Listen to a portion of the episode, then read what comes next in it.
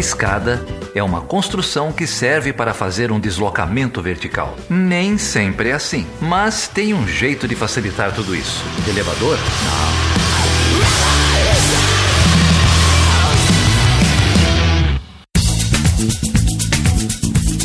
Ô Geraldo, o que, que você tá fazendo aqui em pleno fim de semana? Então, cara, semana passada a gente conversou com. A gente não, né? Porque você me deixou sozinho nessa, né? Mas eu fui conversar com o Jamil Chad, cara. Lembra do Jamil Chad, amigo do podcast, lá do, do episódio 24 sobre poder e política no futebol? Lembro, autor do livro A Copa Como Ela É, não é esse? É, então. O Jamil lançou um livro novo, chama O Caminho de Abraão, e é um romance, cara. Ah. Então ele, ele usa aí os, esses anos dele cobrindo a Europa, cobrindo conflitos no Oriente Médio, para falar um pouco. Enfim, não vou contar, né? Ouve aí. Caminho de Abraão tá nas principais livrarias. A gente vai deixar o, o link aí no post. E você sabe que o, que o Jamil é São Paulino, né, Felipe? É, eu sei, ele sofre como eu, né? Você perguntou para ele se São Paulo vai, vai ganhar o título esse ano? Não, cara, eu, eu ia ver se ele era pé frio ou pé, pé quente, porque ele foi conversar comigo, tava com a camisa do São Paulo, tava indo direto pro Morumbi. Olha. Mas parece que o São Paulo empatou semana passada, então não vou pôr essa na conta do Jamil. Olha, e eu queria deixar registrado aqui que você conversar com o Jamil sem minha presença foi, de fato, uma coisa muito grave, viu? Aliás, eu só não tava lá porque eu falo diretamente do Sergipe. Eu tô aqui trabalhando nessa essa semana. Alô pro pessoal do Sergipe aí, pros nossos ouvintes no Sergipe. Desculpa ter o Felipe aí essa semana atrapalhando, viu? Olha, se você também quiser saber mais sobre refugiados, a gente tem um episódio sobre isso. É o episódio 31 com a Carolina Mulan e com o Maurício Santoro. Vamos lá, Jamil Chad, O Caminho de Abraão. Eu li o livro, é muito bom, tá super recomendado. Então vamos lá.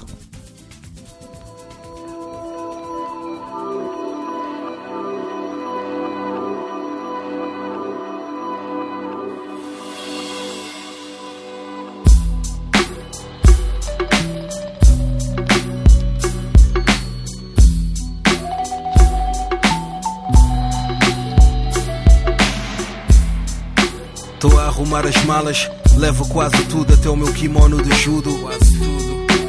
Já não sei se volto, quem imigra quer voltar, mas muito poucos voltam à base. Muito poucos. Farto disto tudo, farto de estar desempregado, nada serve estes canudos. Quando há trabalho, são sempre temporários, humilhantes, precários, os salários hilários. União Europeia a colapsar, Portugal a mergulhar nestes dias funerários. Vou-me embora, vou, vou para Luanda. Já não há nada aqui para mim, isto já não anda nem desanda. Estas são as minhas últimas lágrimas, últimas páginas neste país que hoje tresanda. Portugal, meu céu, meu lamaçal, assisto ao recital da minha fuga da tua varanda.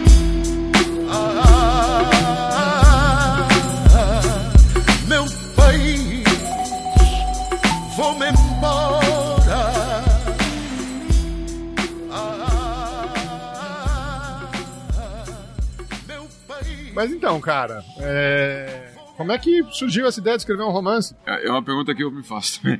Não, olha, é... eu tenho como um princípio o fato de que no jornalismo a gente não deveria tomar posição. Né? É, o que eu faço no jornalismo é apresentar os fatos, é, por mais que, obviamente, a neutralidade não exista de forma absoluta, mas eu não posso tomar posição. Para tomar posição, eu preciso encontrar um outro instrumento. Neste caso, o instrumento que eu encontrei foi a ficção. É, para tomar uma posição de um assunto que eu acho que não dá mais é, para simplesmente só reportar. Só reportar é muito importante e é isso que deve acontecer no jornal, nos jornais. Né? Agora, é, se posicionar é algo que eu pessoalmente achei que eu precisava é, é agir, ou pelo menos tomar essa iniciativa. E aí o romance e basicamente a ficção é, a, é o caminho, é um, dos, é um dos caminhos. Ele não é nem maior, ele nem menor do que, do que qualquer outro. É um dos caminhos que eu optei. Agora, é, a, foi, foi dura. A, a transição foi dura. Ah, eu imagino. Qu quanto tempo você ficou com esse projeto, até o, até o livro ter essa forma, esse formato final? Eu digo que a apuração é, dessa ficção ela é de 10 anos. São, são são histórias e, e realidades e situações que eu conheci durante 10 anos. É, Agora, é, levou um ano para ser, vamos dizer assim, colocada no papel e transformada em livro. Mas não foi, não foi um projeto de um ano, um projeto de uma década. E por que, que uma década? Porque o livro conta não só a guerra na Síria, mas ela conta, o livro conta, na verdade, duas histórias paralelas, que é, uma é, sim, da Síria, dos refugiados, da, da, da crise atual dos refugiados no mundo, mas ela uma, conta uma outra, que é a crise econômica europeia a partir de 2008. É, o que é que aconteceu na Europa a partir de 2008? Não o que aconteceu com o pacote da Grécia, ou com a Angela Merkel, ou com o FMI. Não. O que aconteceu na periferia de uma cidade na Europa quando tudo isso, quando tudo aquilo aconteceu? E pior, é, ao longo dos anos, qual foi o resultado político de tudo isso? Então, é, por isso não é a da Guerra da Síria, o livro, é um livro que tenta colocar na, a, as duas as duas crises de uma forma paralela e se chocando. E esse choque é, é uma realidade dramática. Não é? Então, você estava mencionando que era uma tomada de posição. Acho que é uma tomada de posição em muitas coisas. Eu, eu te confesso que eu não cheguei até o fim do livro. Mas até a parte que eu cheguei, é, são muitas, chamar aqui de denúncias, ou, ou, você pode chamar de temas, mas são muitos temas, né? Você toca na crise, na crise financeira, você toca na responsabilidade das empresas, você toca na relação das empresas com o terrorismo. Eu não vou contar muito aqui para também para não, não, tirar o uh, no recrutamento de, de, de terroristas. É, você tinha um checklist dessas coisas que você queria botar ali, porque está tudo muito bem feito numa narrativa a gente que conhece esses temas, você vai falar, nossa, agora ele está falando disso, nossa, agora ele está falando disso. Mas você tinha um checklist ali? Como é que você não, fez? Não, não tinha um checklist, mas tinha um, um monte de, de frustrações acumuladas internas que eu achava que precisava ser colocado. Eu originalmente achava que a, é, seria um livro, é curioso, eu sempre tive a ideia de escrever um livro sobre a década perdida da Europa. Né? Eu sempre pensei que em um momento eu faria isso. E ao mesmo tempo, à medida que a crise na Síria ia acontecendo, eu sempre achava que esse, esse fluxo migratório precisava também ser contado. É, então, foi uma, uma, uma questão de, de, de, colocar junto. A, a denúncia, como você falou, ela é, é, como você disse, não é uma tomada de posição de um assunto só. É, mas por quê? Porque eu acho que é, a base dele é, a, a, vamos dizer assim, o chão dos direitos humanos é, da sociedade. Então, é, ele, como a gente já tratou de uma forma bastante extensa em, em, em livros acadêmicos, etc., é, os direitos eles são indissociáveis. Você não pode dizer que existe é, né, o direito econômico, mas o político não garantido, mas o social mais ou menos. Ele é um pacote. E esse, o que existe hoje é uma crise desse pacote. Né? E esse pacote é fundamental. 2018 é, é, é, o ano que marca os 70 anos da, da, Declaração Universal de Direitos Humanos, uma das declarações, um dos documentos mais importantes da história, e que ao mesmo tempo começa a ser considerado como ah, isso é velho, ou isso não precisa mais, ou isso é direito dos manos. Não, na boa. é o teu direito. É, é, você só trabalha 40 horas por, por semana que alguém brigou por isso, né? Muito, muito. Você pode não concordar, e eu pessoalmente não concordo é, com o movimento comunista, mas é, ele tem uma, uma participação fundamental na história da humanidade. Né? Então você fala, não, mas é, é eu, como eu, como eu está tentando, eu tento colocar ali, é, o ódio. Vou falar, calma aí, o ódio contra quem exatamente? Porque tem coisas daquele, daquele outro que você se beneficia de uma forma claríssima. Então, o outro ali pode ser a questão social, mas é também a questão do Oriente Médio. Então, é, a Europa, será que ela é tão pura assim em tratar o Oriente Médio? Será que a gente está vendo uma guerra exatamente entre o bem e o mal? E daí, de repente, só colocando o ouvinte na perspectiva aqui do livro, a, a história do livro é a história de uma protagonista, uma menina francesa da periferia de uma grande cidade francesa, Marselha no caso, é, que tem origem argelina e o grande drama dela é que ela nunca se sente plenamente francesa, apesar de ela ser só francesa. Né? Então, é, é, o que acontece quando essa identidade não passa pelo passaporte? Ela passa por justamente o que você sente ser e, claro, o que aquele Estado que você tem a relação é, de lealdade, fidelidade, etc., não te considera como um igual. Né? Então, isso é, é, é, algo que tem um choque, é um, é, e aí a gente fala, mas será que é porque ela é muçulmana? Bom, a gente pode ir tão distante quanto o centro de São Paulo. É, né? é, é, isso que eu ia, era exatamente esse meu comentário. Porque eu, eu lendo algumas passagens, é, a hora que você comenta essa relação da periferia, é, da pobreza, da criminalização, da perseguição, depois tem algumas passagens ali que falam um pouco do sistema prisional francês e europeu de maneira geral, como os muçulmanos são desproporcionalmente é, é, a população carcerária, uma participação na população carcerária desproporcional à participação deles na população geral. E eu, eu li aquilo e eu pensava na condição dos negros nos Estados Unidos, pensava na condição dos negros e dos periféricos no Brasil. Brasil. É, e até no caso brasileiro, a relação que você faz com o Estado Islâmico é o que a gente viveu aqui com o PCC, com claro. o Comando Vermelho, é, não é isso? É, é, essa, essa politização é. do crime nas penitenciárias, nas cadeias. Né? É, porque exatamente por isso que eu quis contar essa história, por isso que ele é, é obviamente, uma história também sobre o Brasil. Né? Você vai, talvez vai é, achar, não, isso não tem nada a ver essa história, o caminho de Abraão não tem nenhuma relação com o Brasil. Tem, é, é, é, uma, foi uma forma que eu encontrei também de contar o, o nosso drama é, é, atual. O drama que é o mesmo dessa periferia francesa, que é da periferia, que é o qual? A, a, a da não garantia dos direitos. Né? Então, é, se o livro aponta para uma, entre aspas, solução, o livro não é de receitas, né, obviamente, mas se ele aponta para uma, uma direção, é a de que a gente vai precisar garantir que todos tenham os mesmos direitos. Mas isso é óbvio. Hoje não é óbvio não é mais. Né? E você tem grupos inteiros pedindo a morte do, do outro. É isso. Né? Então, qual é o. Eu, eu, eu, digo, qual é o ponto básico para superar agora essas crises? Ah, não, é voltar a ter um diálogo.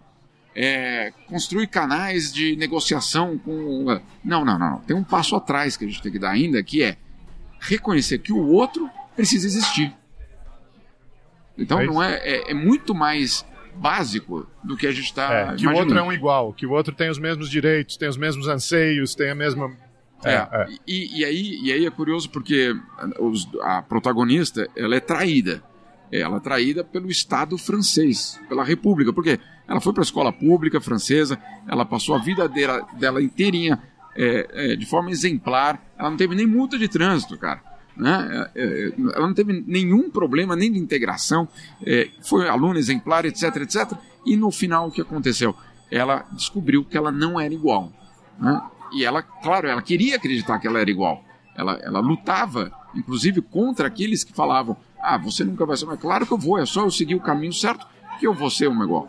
Né? E do outro lado você tem, e aí o outro protagonista, sem fazer spoiler, mas o outro protagonista, é, que é, é um jihadista, né? quer dizer, ele vai lutar é, ao lado do Estado Islâmico, também descobrindo que ele foi traído. Mas ele foi traído aí pelo Estado Islâmico. Os princípios, né? Os princípios. Ele achava que ele estava lutando pelos princípios. Aí ele chega lá e descobre que é um, é um grupo corrupto, imoral, criminoso, etc, etc. É, não, é uma história muito bem narrada. Acho que a, as escolhas dos nomes, das nacionalidades, dos exemplos, dos tem, um, tem um, toda uma simbologia ali que foi, que foi muito bem trabalhada. Mas eu queria te perguntar outra coisa, cara. Você tem uma história paralela, que é uma história bíblica, que é uma história não só da Bíblia judaico-cristã, mas também da Bíblia do, da, do, dos livros islâmicos. Né? Exato. Né? Como que você, que você chegou, lógico, né, o caminho de Abraão para o ouvinte é o caminho do patriarca Abraão pelo Oriente Médio. É, mas como que você chegou nessa ideia de narrar essa, essa história paralela? De... É, essa história paralela, é, é, também para o ouvinte entender, o livro ele conta, ele tem do, dois, é, vamos dizer assim, ele tem um fuso horário importante. um é 2010, 11, 12, o outro é, é 3 mil antes, antes de, Cristo. Cristo. Então o fuso horário dele ali tem uns 5 mil anos de diferença. Mas o que acontece é que algumas, em, em cada capítulo eu entro no traje na trajetória e no, tra e no caminho percorrido por Abraão. Abraão é o patriarca, como você disse, das três grandes religiões. Você vai falar, ah, o que, tem a ver uma coisa com a outra? Né? Bom, é, se a gente quer começar a tratar o outro ou considerar que o outro tem o direito de existir, vamos procurar onde está a origem de tudo isso. Ou pelo menos onde é que a gente se toca e tem um ponto em comum. Eu podia fazer isso é, se eu fosse biólogo usando algum tipo de, de ancestral comum. Seguir um, um sapiens da vida, Exatamente. Né? O Yuval, é. um negócio. Se eu fosse biólogo. eu não sou tão louco assim de, de, de passar a ser biólogo para escrever um livro que eu acho que seria, os biólogos teriam me enforcado. Mas o que tem, obviamente, uma, uma, um ponto em comum entre todos e todos, basicamente, é uma história mitológica, basicamente, que ninguém sabe se é verdade ou não, mas que curiosamente está nos três livros sagrados dos judeus, dos muçulmanos e dos cristãos, que é a de, de Abraão, que faz de uma forma é, impressionante uma trajetória de refugiado. Ele sai em busca é, de liberdade de expressão, ele sai em busca. É, desafio à autoridade, né? De, totalmente desafio à autoridade e, e sendo ameaçado de morte, portanto, refugiado e buscando o que? A terra prometida. Né? Então, tem muitas é, eu não diria é, paralelos, que é, ligam ele ao que muitas famílias hoje buscam ao se refugiar, que é eu quero um local onde eu possa é, é, exercer o que eu penso de forma livre. Né? Basicamente era isso que ele queria. Eu também tenho a relação ali da, crise de meio ambiente, né? do refugiado ambiental, porque ele passava de terra em terra. A hora que os recursos esgotavam. Esgotavam. Né? Tem todas as partes bíblicas, inclusive que ele briga ou que ele tem uma disputa com é, parentes da família dele, dos rebanhos, etc. O que é aquilo ali? É, são os refugiados ambientais. Né? Então você tem vários aspectos dessa história bíblica, ou é, muçulmana ou judaica, que é, fazem uma trajetória muito parecida à, à, à de um refugiado hoje. É, você, vai, você vai, pode até me dizer, mas como é que você sabe que aquilo é verdade? Não, não, não sei. E, e é para é ser assumido, e o livro até traz isso de uma forma muito clara. É, basicamente dizendo: olha só, aqui é a parte. Se, se, a, se a, a, a parte da protagonista, da menina, é uma ficção, a outra não é nem ficção, a outra é mitológica. É, mas eu posso te retrucar dizendo assim: é um discurso. O discurso é tão importante politicamente porque ele pautou três, três religiões. Né? Então, não interessa mais se ele é verdade ou não é, porque não. o efeito dele é real. Exato. Então, ele é um discurso real, ele é um fato político, religioso, ele tem que ser levado em conta. Tem, e, e também uma outra, exatamente isso, levar em conta, é algo que eu tento colocar no livro, é, de uma, uma mensagem talvez indireta. Vamos voltar e ler os textos básicos. Não é para acreditar na Bíblia, se você não é cristão. Não é para você achar que, não, vocês estão malucos, vamos agora todo mundo ser religioso. Não, não é isso. Agora, nossas, as grandes culturas no mundo hoje, elas estão baseadas em, algum, em alguma referência. Essa referência, nesse caso muito específico, é, são os livros sagrados. Então, falar, eu não acredito, tudo bem, não acredito, mas leia. E sabe o que você vai descobrir? Eles são muito parecidos. É, é verdade. Qual, posso te perguntar, qual é a sua, sua relação com, com a religião, com a espiritualidade? Tem alguma coisa tem, ali? Ou... Tem, tem, mas é, não de uma forma que tenha definido o livro. Eu sou cristão, sou até protestante, é, mas não definiu é, a, vamos dizer assim, a, eu, inclusive não usei o Abraão cristão justamente para fazer um choque até maior em relação à Europa, ou, ou em relação à história que estava sendo contada o, o, os detalhes, porque só para o ouvinte entender, nas três religiões, nos três livros sagrados, o Abraão está muito presente. Só que cada uma delas traz um detalhinho a mais, uma história a mais, uma, uma explicação a mais sobre cada fato que Abraão viveu na vida dele. E eu fui buscar justamente nos textos judaicos a, a melhor ou a mais detalhada explicação da, da, da trajetória do Abraão. O que, claro, é, foi de propósito, porque a outra protagonista é muçulmana. Né? Então também ali era uma. Tem uma ironia fina. Uma, uma, uma, uma tentativa de dizer: olha só, será que é tão diferente? Ou óbvio que é diferente, mas será que lá atrás ou em algum lugar a gente não, será que a gente não encontra um ponto de contato?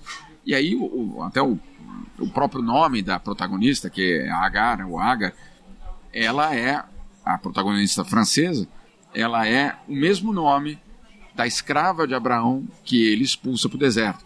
Então, é, ali eu tento mostrar, olha só, sim, passaram 5 mil anos. Ainda estamos expulsando árabes. É isso aí. É isso aí.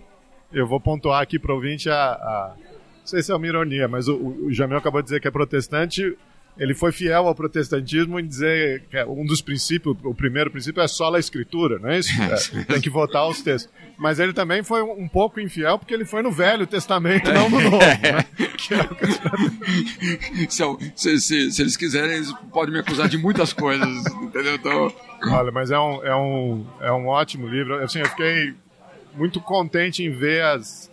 Assim, lógico que tinha que ser um francês e um belga, né? É lógico que é, é Sim, tem tanta, tantas nuances, tantas sinalizações. Acho que é, para os ouvintes, aí é um, é um prato cheio para quem gosta. Já, já, que você citou o belga, eu queria só o, o, o jihadista, né? O, o, terrorista, basicamente. O, na verdade, ele é um terrorista arrependido, que parece que não existe, mas existe. É, mas é, é tipo um impedimento, né? Foi mais ou menos impedimento, não? É, ou impedimento ou não é, mas é, no caso do terrorista também existe essa complexidade. O que é curioso da história desse belga, não só desse belga, é o fato de ele vir de Molenbeek. Molenbeek é um bairro em Bruxelas que é, vamos dizer assim, um gueto é, do terrorismo europeu. É talvez o berço de vários dos terroristas que de fato atacaram. E eu passei três dias hospedado dentro de Molenbeek é, para fazer matérias, etc., mas principalmente para entender e para poder usar isso tudo no livro.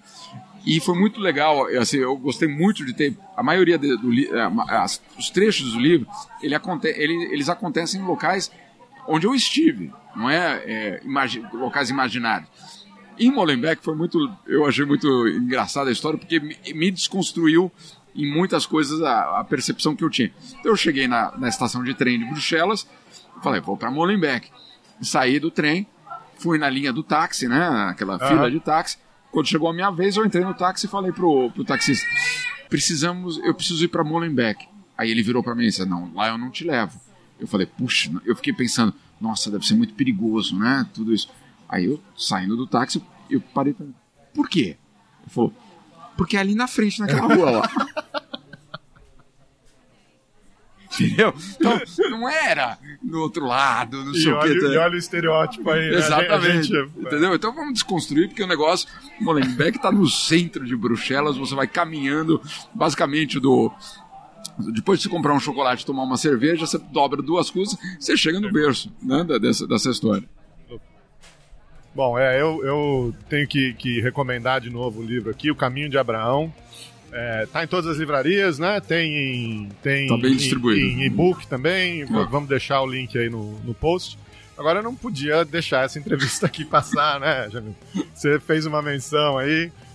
Tá partindo aqui pro jogo do São Paulo. Quando esse episódio for no ar, a gente já vai descobrir se é pé quente ou pé frio.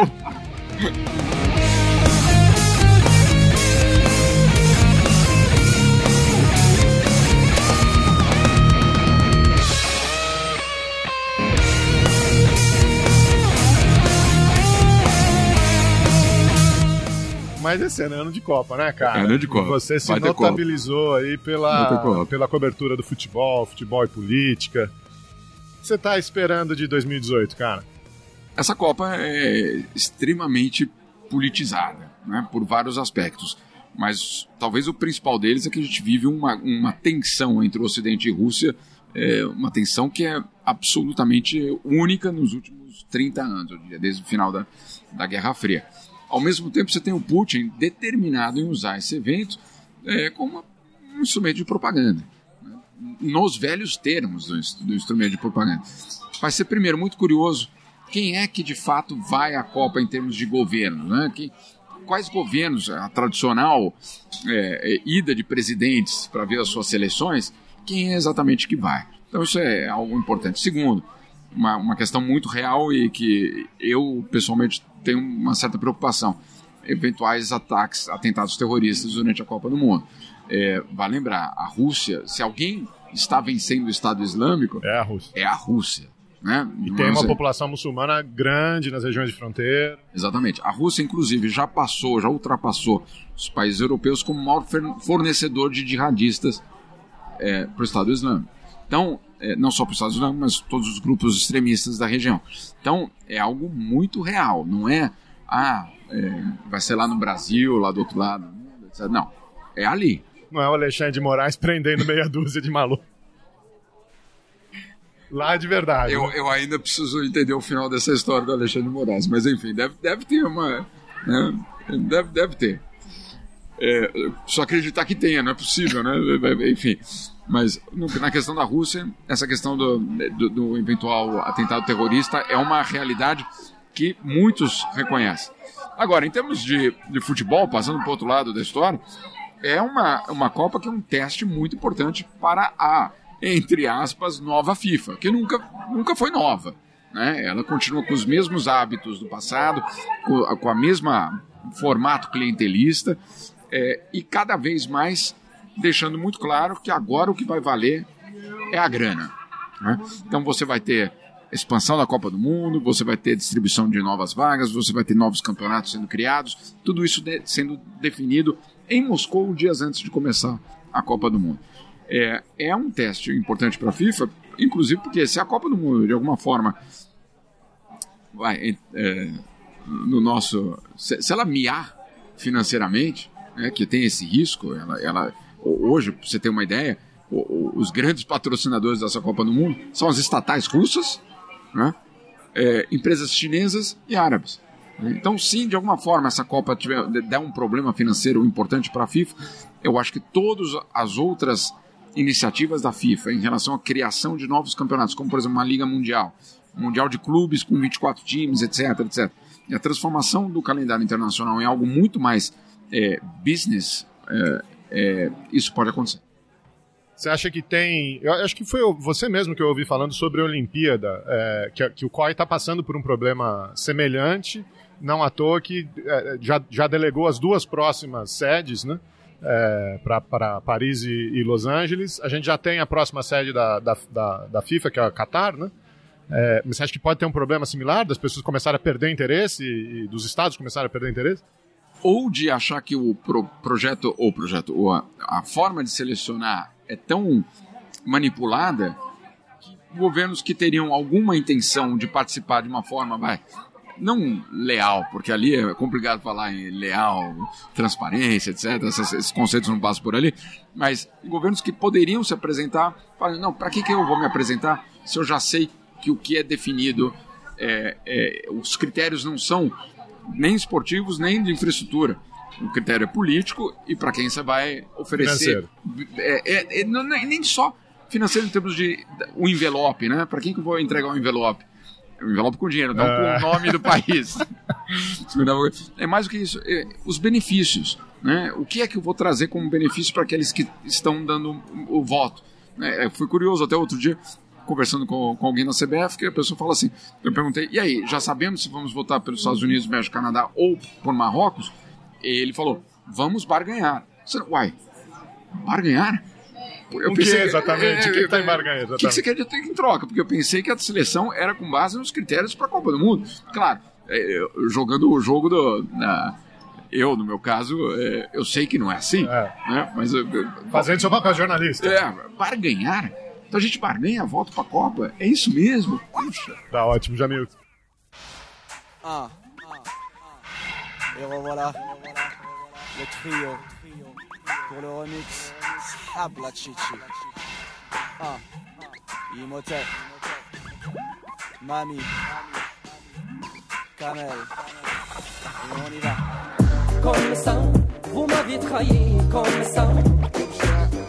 وهكذا بديتو هبيا هكذا Comme ça, vous m'avez trahi, comme ça. وهكذا لعبتو هذيا هكذا علي وجهي كرتوني وقلتو اترونجي وهايا كنت حاسب في بلادي